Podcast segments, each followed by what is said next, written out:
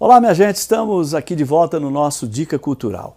A indicação de hoje é o romance Crocodilo, do escritor Javier Contreras, um jovem autor brasileiro, baiano, filho de pais chilenos, que a revista Granta apontou como um dos melhores escritores da nova geração, escritores com menos de 40 anos.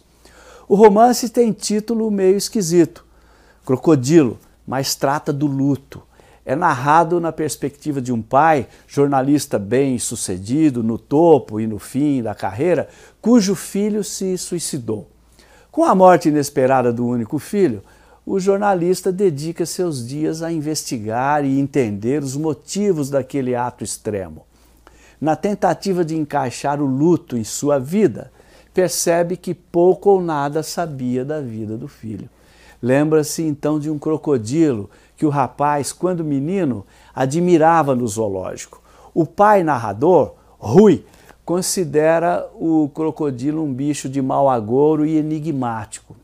Aturdido entre a culpa e a dor do luto, o jornalista conclui que é hora de encarar o crocodilo, ou seja, entender o enigma do animal, desvendando as razões que levaram o filho Pedro com apenas 28 anos de idade, a tirar a própria vida.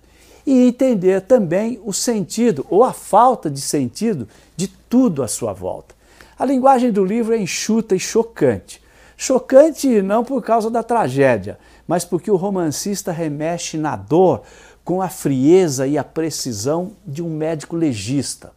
Trama, estilo e estética bem revelam o quilate desse escritor brasileiro, Javier Arancíbia Contreras. Leitura indispensável. Na próxima semana tem mais dica cultural. Até lá!